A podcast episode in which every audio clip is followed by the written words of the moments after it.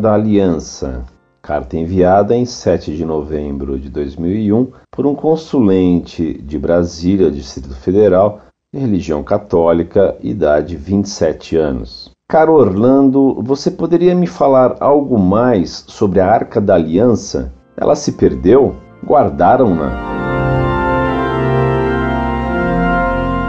Prezado, salve Maria. Sabe-se que quando Jerusalém foi atacada por Nabucodonosor e depois destruída por ele, o profeta Jeremias escondeu a arca em um poço. É provável que o poço tenha sido soterrado. Nunca mais se descobriu a arca. O desaparecimento dela, junto com a destruição de Jerusalém e do templo, foram um sinal profético da perdição da sinagoga, que ia trair e crucificar a Cristo Senhor. Incorde Jesus Semper, Orlando Fedeli.